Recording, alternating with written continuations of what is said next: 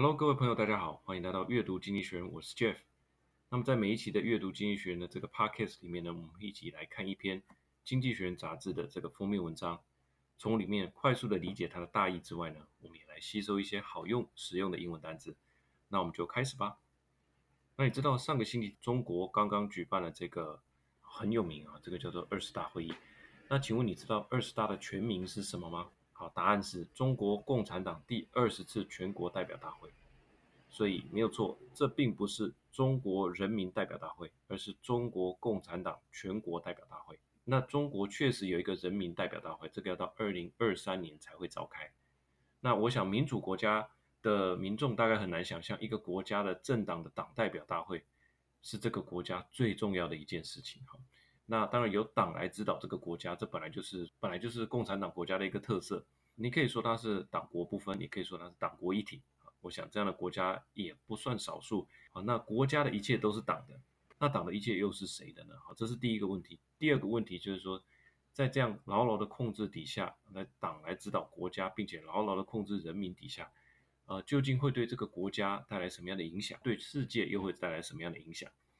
那这一期的封面是这样子的哈，他说 China's next chapter，中国的新的篇章。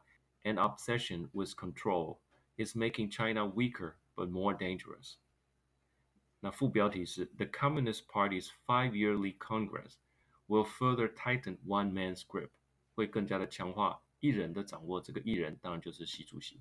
那这个也呼应到这个封面，封面就是 一堵红色的高墙，就像这个天安门广场啊，高的挂着这个毛泽东画像的那一堵高墙一样哈。他把这个共产党的几位高阶干部啊，全部排排坐坐在上面，从这个高墙之上往下望啊。他意思是说，在这个会议里面，其实根本也没有什么特别要讨论的内容啊，就是他们站在上面发言而已。那他们背后呢，不是国旗，也不是这个人民大会的这个会徽，它就是中国共产党的党徽，就是镰刀跟锤子。它所代表的就是说，政党的这个权力凌驾于人民之上。虽然对外还可以沟通，但是你可以从他们脸上的这个口罩看得出来，所有的人都有戴口罩，只有一个人没有戴。能够代表这个国、这个党对外发言的，也就只有一个人，好，那就是习主席。这个就是他的封面标题啊，所以要告诉大家，给大家这个第一印象。好，那如同往常，我会整理五个重点跟大家分享。第一个重点呢，就是说这个大会堂里面是井然有序的，连杯子都有固定的摆放位置。那在大会堂外面呢，是听不到什么抗议的声音。我想写这篇文章的时候，可能在那个有一个天桥上面抗议事件之前写的吧。哈，确实还是有一些零星的抗议啊、有发生。哈，那它内文里面大概要讲的重点就是说，这个五年规划一直以来都是中国共产党的一个特色。那其实它是从一九二八年苏联时期就开始执行的一种计划型经济。那透过五年的计划来控制国民经济啦、社会的发展。哈，这是社会主义的。呃，一种方式，那和部分资本主义其实有时候也有这个特色哈。中国共产党还有苏联哈是执行这个最彻底的。那中国今年规划的重点是什么？可能就是强化控制。那共产党善于控制这个不是新闻，但是在不同的时期都有不同偏重的重点。比方说毛泽东时期注重的是改革，邓小平强调的是富裕，让一小群人先富起来。那在习主席的指导下，我们看到的是他更着迷于权力的控制，透过监管跟审查这两方面的力道都会大大的加重，同时让党的小组，所谓党的小组就是党支部，根据中国共产党的规定，任何的组织只要有三位以上的党员，就应该成立一个党支部，所以企业里面也会有哈，非营利组织里面也有，只要你有三位党员，任何组织内都应该成立党支部，所以党支部出现在任何地方，内文是这样说的。It will be an orderly affair，指的是这一次的呃二十大大会哈。It will be an orderly affair. From October 16th, the grandees of China's Communist Party will gather in the Great Hall of the People in Beijing for their five-yearly Congress. Not a teacup will be out of place. Not a whisper of protest will be audible. The Communist Party has always been obsessed with control, but under President Xi, that obsession has deepened. After three decades of opening and reform under previous leaders, China has in many ways become more closed and autocratic under Mr. Xi. surveillance has broadened, censorship has stiffened. Party cells flex their muscle in private firms, preserving the party's grip on power trumps any other consideration。好，里面有几个 audible，就是说听得到的哈，场外的声音、抗议的声音是听不到的。对什么着迷，那就叫做 be obsessed with。独裁叫做 autocratic，autocracy 就是独裁政权，那 autocratic 就是它的形容词。那 surveillance 跟 censorship 就是一个是监管，一个是审查。Party cell 就是党支部。好， 从现况出发之后呢，要往回看。第二点，我们回顾一下疫情以来的所作所为。那么这个习政权看起来就是一个啊、以控制为主的政权哈。它内文是这样。随着疫情减缓，很多国家都选择跟病毒共存，但是啊、呃，习主席依然不敢不改变这个政策的方针哈，包含健康码啦、核酸检测，这些都是中国人的日常。那很多人对这个很感冒啊，我很多朋友都从大陆回来了。那每个病例都视为对于社会稳定的威胁，一切都是维稳优先的哈。那有些人会认为说，这次会议之后应该会有所放宽，但是根据共党的官方宣传来说，要改变这个政策还有的等。因为第一个，没有人能够向上管理哈，去告诉习近平说，哎，你这样做法是错的，没有人愿意 冒这个风险嘛哈，去影响他的决定。那更重要的是，习主席他自己也认为哈，他不希望，呃，这个开放以后更加的仰赖国外的疫苗，这个是他不希望见到的，所以他就打算这样继续清零下去哈。内文是这样说的：Long after the rest of the world have learned to live with the virus. China still treat every cases as a threat to social stability. Some hope that once the Congress is over, a plan of relaxing the zero COVID policy may be unveiled. Party propaganda suggests that suggests that any loosening is a way off, is a long way off, regardless of the misery and economic mayhem that lockdowns cause. The policy has failed to adapt because no one can say that Mr. Xi is wrong and Mr. Xi does not want China to become dependent on foreign vaccines, even though they have better, they are better than domestic ones. 好，第三点呢，共产党控制中国，这个是中国的宿命。那对全世界的你我有影响吗？有的。 他的给你分析一下，说这个影响很大。那简单讲，就是说，习近平他现在在做的事情，是在打造一个对独裁者友善的全球秩序。那么以现况来说，中国它的确有能力输出这一整套的啊高压统治的管理系统。除了管理的逻辑之外，背后所需要支持的 AI 技术、通讯技术、软体技术，它全部都可以提供。再加上它本身的市场是这么的大，所以对于很多中小型的这种独裁政权来讲，中国是一个求之不得的伙伴啊，既可以做生意，也可以买武器，同时呢还可以整场输出。高压统治的这个所有的软体技术跟概念，哇，这样子实在太棒了。所以，呃，气味相投，那当然就会走到一块嘛。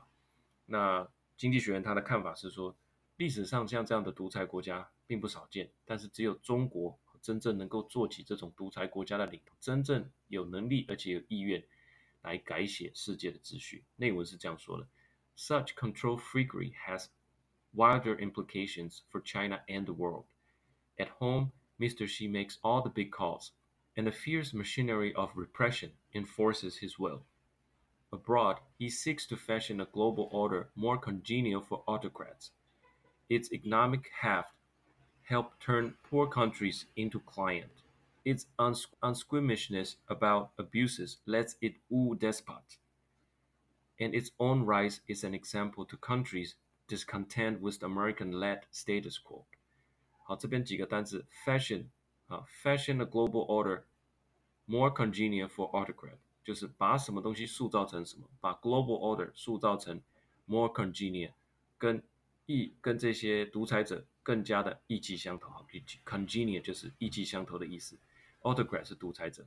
那什么叫做 unsqueamishness 呢？Squamishness 就是看到什么东西你会觉得恶心，不管是气味啦或景象。那前面加一个 un 的意思就是说。不介意，不感到恶心。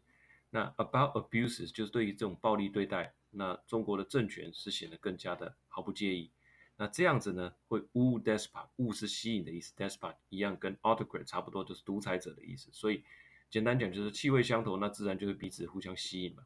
好的，那第四点，中国的野心和实力确实让西方开始有所忌惮啊。同时呢，大家就开始了呃对于中国的围堵啊。它的内文大概是说，中国的实力和野心都和都让呃西方国家开始惧怕，所以他把中国的这些科技创新呢视为国家安全的问题，开始大幅的提高国内的研发补助。那美国的国家安全顾问杰克苏鲁文就公开的指明了，中国就是最大的威胁啊，所以他们也就公开透过。呃，技术流向的控管来延缓、推迟中国科技进展的脚步，包含限制先进晶片哈卖给中国大陆。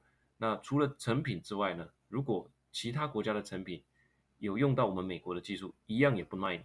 我就是要让你跛脚。好，内文是这样说的：This is why Western government now treat Chinese innovation as national security issue. Many are boosting subsidies for industries such as chip making. President Joe Biden's administration has gone much further, seeking openly to cripple the Chinese tech industry. On October 7th, it banned the sales of high-end chips to China, both by American firms and by foreign ones that use American kit. This will slow China's advances in field America considered threatening, such as AI and supercomputers. 好，第五个。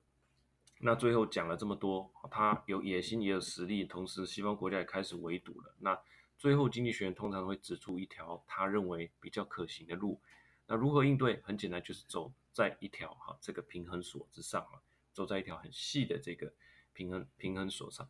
好，那他所提的例子就是说，从俄罗斯入侵乌克兰，你可以看到，就是说一个国家当他感觉到被全世界封锁啊，被大家包围的时候，他更容易做出。疯狂的举措，那我想这个蛮容易理解哈。人在禁闭室的时候，当然是最容易疯狂的。所以，难道封锁中国就是个好主意吗？他这么强，我们干脆全面封锁他？经济学人认为不是的。它有几个很明显的缺点。第一个，当你让中国认知到它凡事只能靠自己的时候，它更加全力的去发展。它甚至可以把美国所有陆基工程师全部叫回去。这样子难道对对全世界是一件好事吗？可能是否定。再来就是说，透过呃，全面的封锁中国，很可能这个政权会在国内诉诸更加疯狂的国家主义啊。所以西方国家的最佳做法会是什么？那很简单，他讲的就是说，在可以合作的地方合作，在必须竞争的地方竞争，可以管制这些科技技术，但是请限缩这些管制的清单，同时啊，避免引战性的言论。那他要大家记得，就是说我们互相看不顺眼的，并不是针对民众之间，而是民主政权跟独裁政权之间。好，那内文是这样说的：A more isolated, inward-looking China could become even more nationalistic. The West best course is to stand up to China where necessary, but otherwise allow collaboration. Restrict exports of the most sensitive technology, but keep the list short. Resist China's attempt to make the global order more autocrat-friendly, but avoid overheated martial rhetoric. Welcome Chinese student, executive, and scientist, rather than treat them all as potential spies. Remember always that the beef should be with the tyranny, not with the Chinese people. It will be a hard balance to strike. 好，这边有几个字。啊、，nationalistic，那就是国家的啊，更加国强调国家主义的。Best course 是最佳的航向、最佳的方向、最佳的解法。Keep the list short 指的是说这些高科技的管制清单啊，请务必把这个清单呢弄短一点啊，你不要全面封锁，你是封锁最顶级的、最高阶的。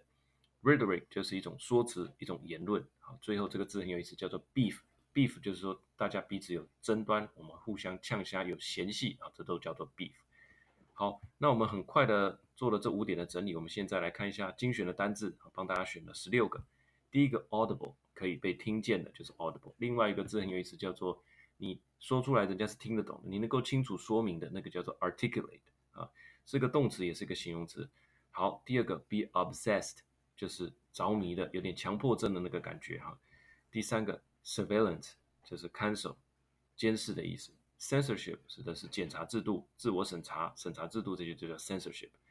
Party cells 指的是党支部、党的最小单位，像党的细胞一样。好，第六个 propaganda 就是政治宣传的意思哈，透过啊很多管道来宣传，来影响民众的认知。第七个 fashion，fashion 当做动词有塑造的意思，比比方说，他把粘土啊塑造成一个罐子，He fashioned the clay into a pot。第八个，congenial 就是协调一致的、相同的、类似的，比方说 congenial taste 就是相同的爱好。第八个，unsqueamishness 就是不介意的啊，不介意的，不会感到恶心的。第十个，despot 指的是专制的君主、暴君。十一个，boosting，boosting 就是强化的意思，booster shot 就是增强剂。十二是 cripple，让某事成不了啊，成不了局。第十三个，best course，最佳航向，最佳的做法。第十四个，keep the list short，就是说把这些管制清单的技术呢，限缩在一定的范围。第十五个，rhetoric，就是这个呃说辞、言论的意思。